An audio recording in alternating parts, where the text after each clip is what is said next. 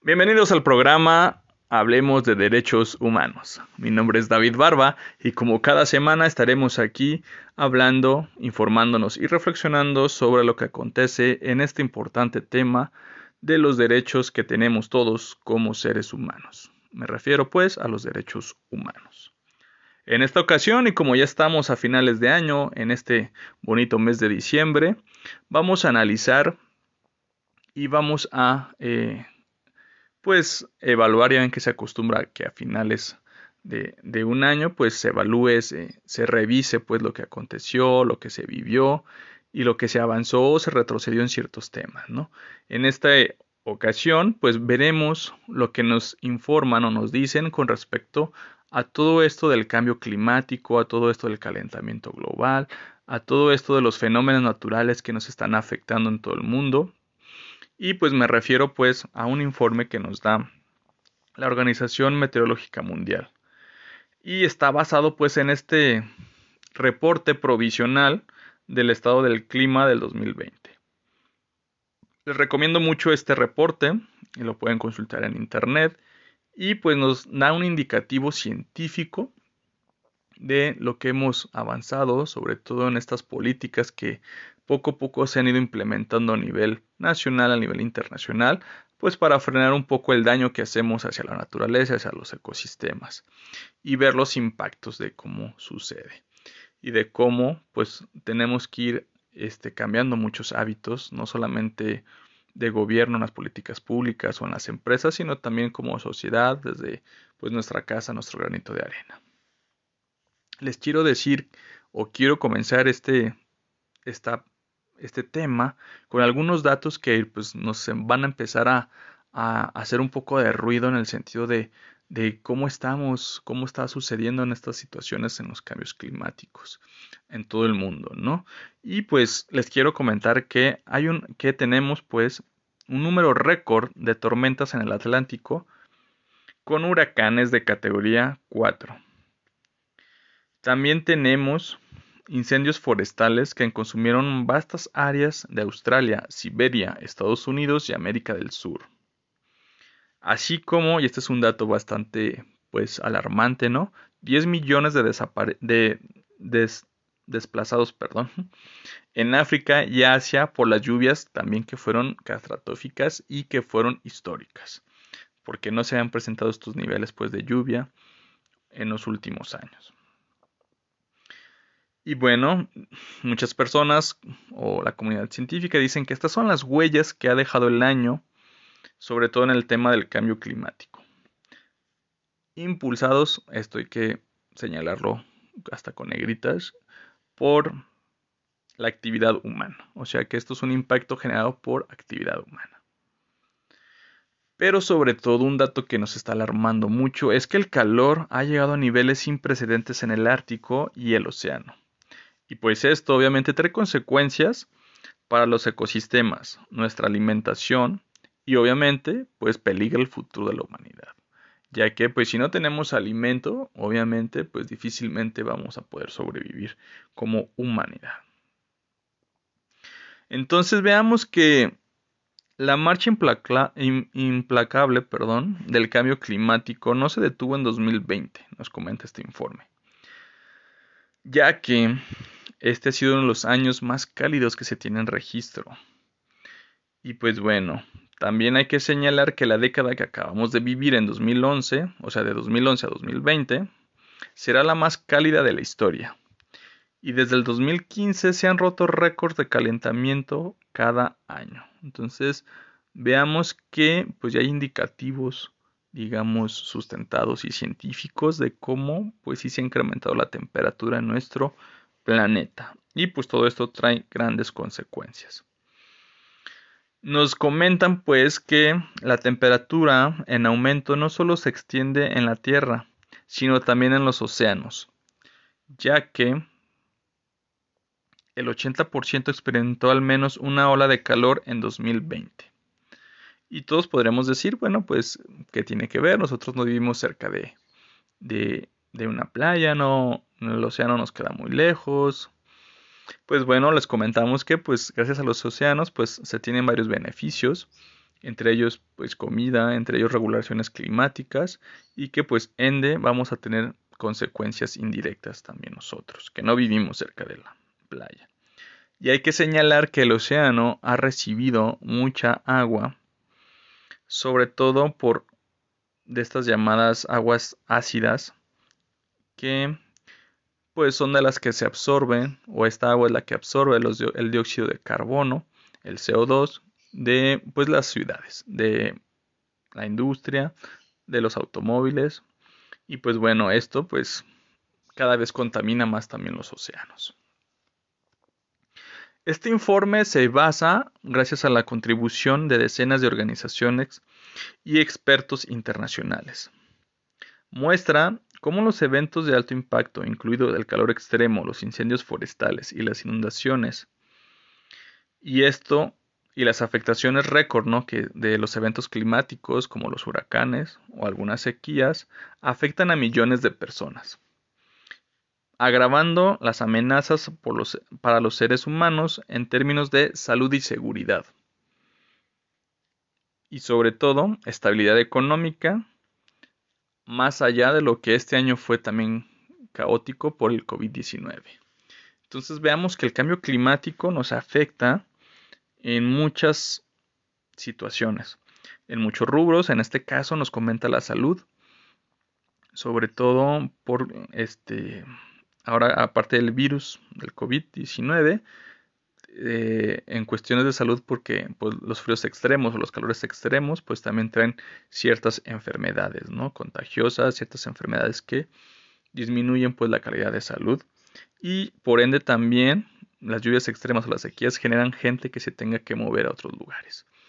Entonces vean que el cambio climático no es solamente como un asunto muy superficial, sino que sí trae consecuencias indirectas para todos como seres humanos. Sabemos que este año no fue un año ordinario, sobre todo por esta pandemia que ya comentábamos, pero hay que señalar que se está subiendo la temperatura y que en promedio fue 1.2 grados. Y que esto está por encima de lo que antes tenía la temperatura promedio de la Tierra, que fue antes de la cuestión industrial, antes de eh, el periodo preindustrial que se tenía, eh, esto ha como incrementado, ¿no? Estamos hablando de entre 1850 y 1900. De ese periodo para acá, pues se ha incrementado 1.2 grados. Pero que nos señalan los científicos que para el 2024 podría aumentar a 1.5 grados centígrados. Esto nos lo señaló el, el secretario general de la Organización Mundial de Meteorología, llamado Petteri Talas. Recordemos pues que ante esta situación de incremento de calor y cuestiones eh, de afectaciones globales, los, los países se conformaron en el Acuerdo de París, el cual se firmó en 2015 buscando limitar el calentamiento a menos de 2 grados centígrados y los científicos del panel intergubernamental de expertos sobre el cambio climático han advertido que alcanzaremos el 1.5 grados centígrados. Ya que, pues, bueno, esto, esto al parecer va a continuar, ya que las políticas que se han hecho son muy pocas o muy débiles para que esto se logre frenar. Y pues obviamente esto va a tener consecuencias. Entre unas dicen que se puede desaparecer los arrecifes de coral. Veamos pues que seguimos con estas temperaturas récord y que pues bueno, esto nos, nos puede afectar bastante, ¿no? Sobre todo en áreas, sobre todo que sufren inundaciones y sequías. Y pues bueno, esto, como ya lo mencionamos, puede socavar nuestra seguridad alimentaria porque pues gracias a las lluvias o gracias a los cambios digamos de estación pues se logran algunas cosechas se logran algunas situaciones que este mejoran o afectan pues todo lo que tiene que ver con alimentación. Hay cosas claves pues en este informe y pues bueno una de esas es la temperatura media mundial.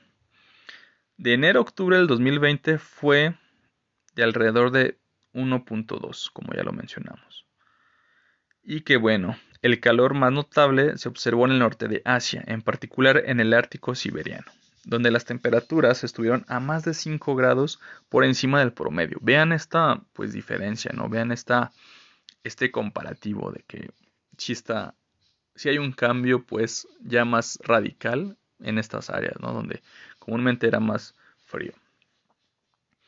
Y pues bueno, eh, en este sentido, pues se está descongelando el Ártico en ciertos periodos. Sobre todo, mm, pues en las últimas dos décadas se ve que estos, este, este último año, pues sí sobresale, ¿no? En este sentido, por el calor. Y que, bueno, afecta mucho, sobre todo, en la dinámica económica, social, en la que esa región, pues, estaba acostumbrada que esto puede ser como una, un señalamiento, una advertencia de lo que puede suceder en el resto del mundo. Otras áreas notables de calentamiento incluyen el suroeste de Estados Unidos, partes del norte y el oeste de América del Sur, partes de América Central y áreas más amplias de Eurasia, incluyendo regiones de China. En Europa se registraron periodos de enero-octubre más cálidos de lo que comúnmente se registraban. En este sentido, desde mediados de la década de 1980, también les quiero comentar que el Ártico se ha calentado al menos dos veces más rápido que el promedio mundial, reforzando una larga tendencia a la baja en la, en la extensión del hielo marino en el Ártico en verano, que tiene repercusiones en el clima de las regiones de latitudes medias. Hay que recordar que el hielo marino del Ártico alcanzó su mínimo anual en septiembre como el segundo más bajo, en el récord de satélites de 42 años. Vean que, pues, otro indicativo más en este punto. Asimismo, el hielo marino en el mar de Laptev ha sido excepcionalmente bajo durante la primavera, el verano y el otoño, y la ruta del mar del norte está libre de hielo en o casi sin hielo de julio-octubre del 2020. En contraste, el hielo antártico del 2020 estuvo cerca o ligeramente por encima de la media de 42 años. Groenlandia continuó, perdiendo hielo, perdiendo 152 eh, gigatoneladas perdón, en este año. Veamos pues que las evidencias pues ahí siguen, ¿no? ¿Y qué pasa con este aumento? ¿Qué pasa con este, digamos, deshielo? Este aumento de calor que deshiela, pues, el círculo polar. Pues bueno, el contenido de calor del océano para 2019 fue el más alto registrado en conjunto de datos que se remontan a 1960. El informe indica que hay una señal clara de una absorción de calor más rápida en las últimas décadas. Más del 90% del exceso de energía que se acumula en el sistema climático como resultado del aumento de las concentraciones de gases de efecto invernadero van al océano.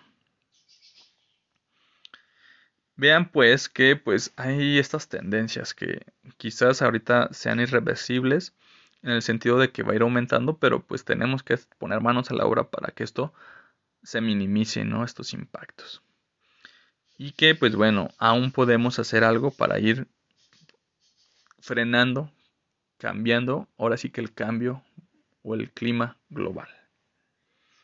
Las tendencias regionales más fuertes desde 1993 a enero de 2020 se ven en el hemisferio sur. Al este de Madagascar en el Océano Índico, al este de Nueva Zelanda en el Océano Pacífico y al este del Río de la Plata en América del Sur en el Atlántico Sur. Como ocurre con las olas de calor en tierra, el calor extremo puede afectar la capa cercana a la superficie de los océanos, con una variedad de consecuencias para la vida marina y las comunidades dependientes.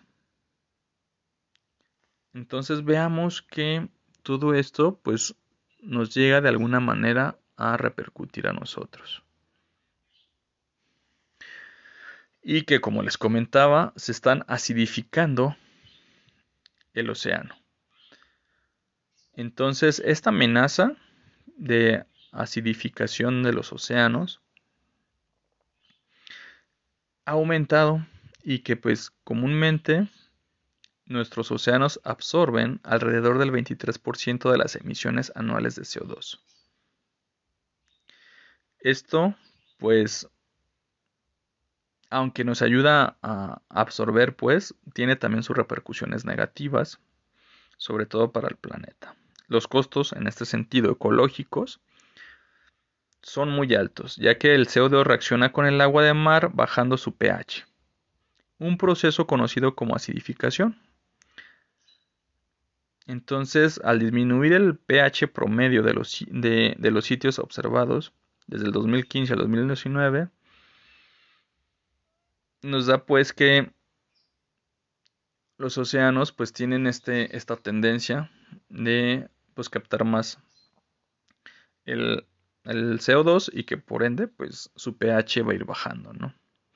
Nos afecta sobre todo a muchos organismos y, y sobre todo afecta a servicios de los ecosistemas. ¿A qué se refiere servicios? Pues todas estas acciones, procesos que pues la misma naturaleza tiene, ¿no? Y que al momento de verse desequilibrado, pues no, los procesos no vuelven a tener los mismos resultados, ¿no? Y nos afecta en mucho más sentido.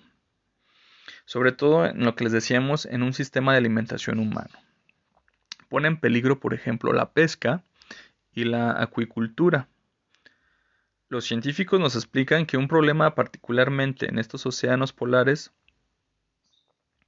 es debido a la química oceánica de estas regiones muy frías. Obviamente tiene otras afectaciones, como la protección costera al debilitar los arrecifes de coral que protegen las costas, porque a medida que aumenta la acidez del océano también disminuye la capacidad para absorber CO2 de la atmósfera, lo que dificulta el papel del océano en la moderación del cambio climático. Entonces veamos que pues está bastante fuerte esta situación. Vamos a hacer un corte y regresamos aquí a su programa Hablemos de Derechos Humanos. Bien, ya regresamos a su programa Hablemos de Derechos Humanos y continuamos con este informe, esta evaluación que se hace el 2020 en materia de clima, ¿no? de cómo nos está afectando sobre todo en los cambios profundos que se están haciendo y las tendencias que se están viendo hacia el calor en ciertas regiones y los estragos que pues esto ocasiona. Mm, quisiera comentarles algo sobre las inundaciones. Este estudio nos recalca que graves inundaciones afectaron a millones de personas en África Oriental y en Asia Meridional, sobre todo lo que es China y Vietnam. Kenia y Sudán fueron los más afectados en África, sobre todo porque el lago Victoria alcanzó niveles récord en mayo y los ríos Níger y Nilo alcanzaron niveles récord en Niamey y Khartoum. Sobre todo porque estas inundaciones también contribuyen al peligroso brote de, de langostas en curso.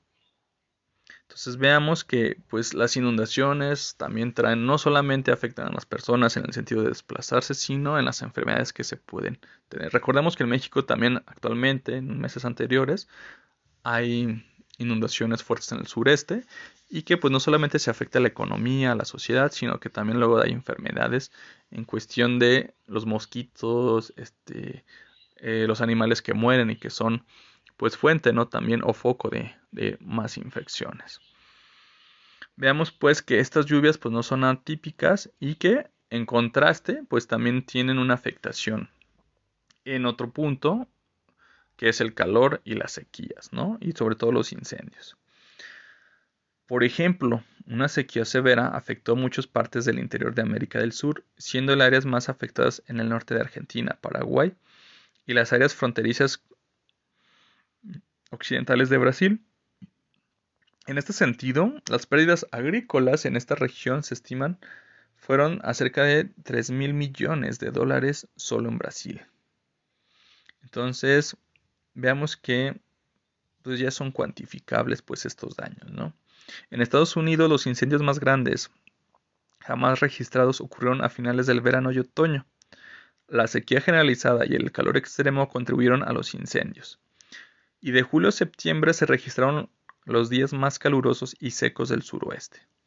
El Valle de la Muerte en California alcanzó 54.4 grados centígrados el 16 de agosto, la temperatura más alta conocida en el mundo en al menos los últimos 80 años. Y pues bueno, así nos podemos ir con muchos datos que nos da este informe de cómo pues todo esto ha afectado, ¿no? Tanto en sequías, inundaciones, con ciclones tropicales y tormentas. Veamos que, por ejemplo, en nuestro país, pues sí fuimos afectados eh, en estas pues tormentas tropicales, en estas afectaciones. Sobre todo, pues ya saben que nuestra región pues se encuentra en esta en este punto en el que pues hay muchas afectaciones pues de estos fenómenos naturales. ¿no? Tenemos dos entradas a los océanos Atlántico y Pacífico y pues acuérdense que también compartimos un poco aquí en lo que es el Golfo y el Caribe, ¿no? Lo más sobresaliente pues en este punto son los riesgos e impactos del COVID-19 en relación a este tema ya que pues se registraron aproximadamente 10 millones de desplazamientos, como lo comentábamos, en gran parte debido a los peligros hidrometeorológicos y desastres concentrados principalmente en el sur y el sudeste de África y el Cuerno de África. En 2020 la pandemia de COVID ha agregado una dimensión adicional a las preocupaciones por la movilidad humana. Según la Organización de Naciones Unidas para la Alimentación y la Agricultura y el Programa Mundial de Alimentos, más de 50 millones de personas han sido afectados doblemente una por desastres relacionados con el clima, ya sea inundaciones, como lo comentamos, sequías o tormentas, y la otra por la pandemia de COVID. Por ejemplo, los países de Centroamérica están sufriendo el impacto de los huracanes y pues del COVID, así como las crisis humanitarias que ya tenían preexistentes que ya hemos comentado en otros programas. Por ejemplo, el gobierno de Honduras estimó que se arrastraron 53.000 hectáreas de tierra de cultivo, principalmente arroz y frijoles y caña de azúcar, por estas inclemencias del tiempo. Cerramos pues este programa con pues estas lecciones y oportunidades para mejorar la acción climática. Veamos pues que según el Fondo Monetario Internacional la actual recesión mundial causada por la pandemia del COVID-19 dificulta la promulgación de las políticas necesarias para la mitigación, pero también presenta oportunidades para poner la economía en un camino más ecológico, con el fin de impulsar la inversión en productos verdes y resilientes, infraestructura pública apoyada en el PIB y el empleo durante la fase de recuperación. Veamos que pues no todo está perdido, no todo hay salidas y que pues hay que trabajar en ese punto. Recordemos también que este año es el quinto aniversario del Acuerdo de París sobre el Cambio Climático. Y hay que dar la bienvenida a todos los compromisos recientes a los gobiernos para reducir las emisiones de gases efecto invernadero, porque actualmente no estamos en el camino correcto y se necesita más esfuerzo.